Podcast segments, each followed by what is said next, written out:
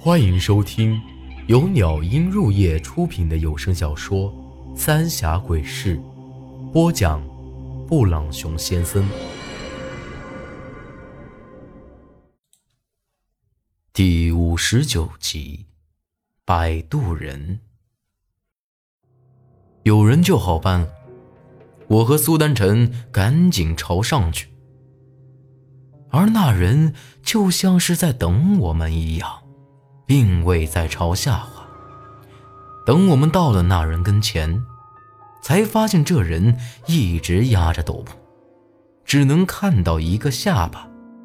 不过呢，有点吓人，他的下巴只剩下了一半，像是被啥给撕掉了一块。在他的脚边，放着一口黑漆漆的木箱子。也不晓得是因为那雾气，还是这人的缘故，我总觉得有点阴冷。那，嗯，那个，我想问一下，您晓不晓得槐树坪这个地儿啊？我很是礼貌的问了一声。这人点了点头，晓得，一百块。他的声音很是嘶哑。听起来有点不自然，而且张口就是一百块，不就是问个路吗？犯得着这么黑心？算了，我们自个儿找吧。苏丹晨冷哼一声：“随便你们，没有我带你们去，你们找不到。”这人说完，也并没有离开。而是依旧在这等着，像是在等我们的答复。我偷摸着问了问苏丹晨，毕竟这人也太奇怪了。不过苏丹晨很肯定的告诉我，这人应该是有点本事，不过并不是啥邪祟之物。就算出了啥事儿，对付他也是绰绰有余的。而且这一路上都没有人晓得槐树坪，说明那地儿的确有点古怪。既然这人说晓得，不管是真是假，要想弄清楚我爹当年的事儿，就值得一试。凭啥他相信你啊？我还是有点不放心，毕竟小心驶得万年船嘛。因为。我是摆渡人。这人一字一顿的说道：“行吧，你在前头带路，钱不少你一分的。”苏丹晨朝我点了点头。不，你们得到我这竹筏上来，否则去不成，我也不会带你们去。这人说的很是坚决。根本没有商量的余地。苏丹晨冷笑一声，二话没说，取下那船头的八卦，就直接上了那竹筏，而我也跟着下去了。这人才掉头朝着那浓雾里头划了过去。朝前头一看，这山已经呈现明显的合拢之势。越往前，水面越窄，而且雾气也越来越大了，已经看不清前面的路了。这会儿，这人却从那黑箱子里头拿出了两根白烛，放在船头点着了，又在船头放了一个小香炉，上了一炷香，烧了几张火纸之后，丢在了长江里头。对于他的这个做法，我倒是不觉得有啥奇怪的。毕竟我以前出船捞尸也差不多就是这样。你也是捞尸的？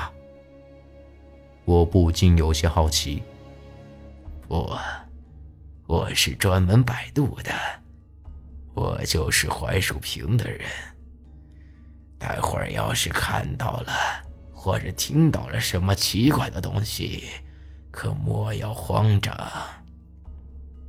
这人又划着那竹蒿，朝着上游走了。说来也奇怪，一个小小的竹筏，又是逆流而上，但这几张纸一烧，我明显感觉到了速度比之前快了不少，似乎划起来并不是很吃力呀。这人虽然古怪的很，倒也很健谈，而且。还算是随和，让我们叫他八子李就手。通过谈话，我才晓得他说的摆渡人到底是啥意思了。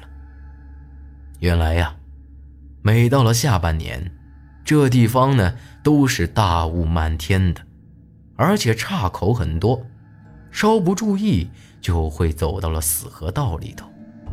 要是没人来引路啊！困在这里头十天半月的也很难出去，而这人对这地儿很熟，所以呢，就做起了摆渡人，专门给人引路，以此谋生。每到了下半年，他都会来一趟。一来是槐树坪有人要送出去，二来呢，也是给其他人引引路。但他每天只会出来一趟。用他的话说啊，这已经是河神娘娘给他的赏赐了，不能多贪呐。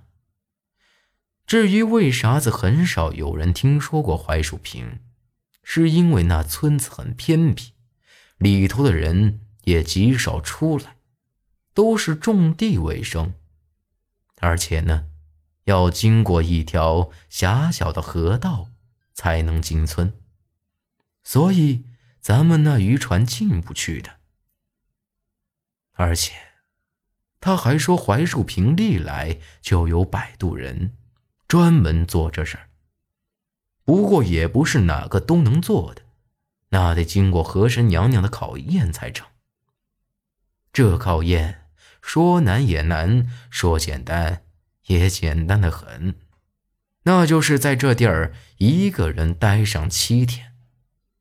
要是还能回去，那就成了；要是七天到了还没回去，那就说明他回不来了，就由上个摆渡人来回接过去。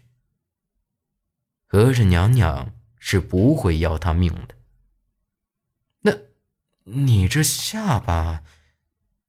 他这么一说，我更是好奇了。估摸着他这伤和那所谓的啥和声考验脱不了干系。这就是那和神娘娘的考验。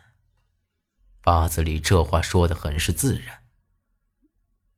那你为什么遮着脸？是怕我们瞅见了？苏丹臣将手中的八卦别到背后。一旦这人有啥不轨的举动，随时都能要了他的命。啊，我是怕吓着你们。”八子里嘶哑的说道。我笑了笑，故作轻松的说道：“ 放心吧，我俩胆子大的很，不然也不会就这么上你的竹筏了。”八子里愣了愣，将那斗篷取了下来。慢慢回过头来，虽然我已经有了心理准备，但他这一回头，还是把我给吓了一跳。这下巴自然不用说了，完全是撤掉了半边，而诡异的是，那张左脸，从上到下有三条疤，就像是被啥动物的爪子给挠了一样，而那左眼。也成了瞎子，眼珠子白森森的，只剩下中间一个小黑点儿，看起来很是吓人。右脸呢，也好不到哪儿去，都是一些小疤子，不过那眼睛倒是还好。我和苏丹晨愣了半晌，都没有说话。难怪会叫做八子里。也不晓得当初他到底经历了什么，不过有一点我很肯定，那就是他说的和珅娘娘的考验一定有古怪。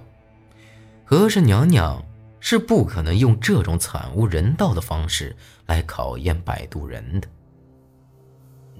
那个，您晓不晓得槐树坪以前有一户叫白远堂的人家呀？这会儿，我也不晓得说什么，只能以此扯开话题。兴许能从这八字嘴里打听到一些关于我爹的事儿。他将那斗篷戴好，摇了摇头，没听过。这就有点奇怪了。这人看年纪，估摸着和我爹差不多呀。咋会没听过我爹白远堂的名字呢？莫回头。就在我纳闷的时候，八子里突然说了这么一句。而就在这时，这水里头哗啦啦作响，一片黑压压的东西正在水底下穿梭。这些东西看起来就像是甲壳虫一样，不过。速度太快了，根本就看不清了，而且比甲壳虫的个头大了不少，至少也有巴掌大。忽然，这船尾像是有啥东西站了上来，一股阴风直接吹了过来。本集内容结束，请您关注下集内容。我是布朗熊先生。咱们下集再见。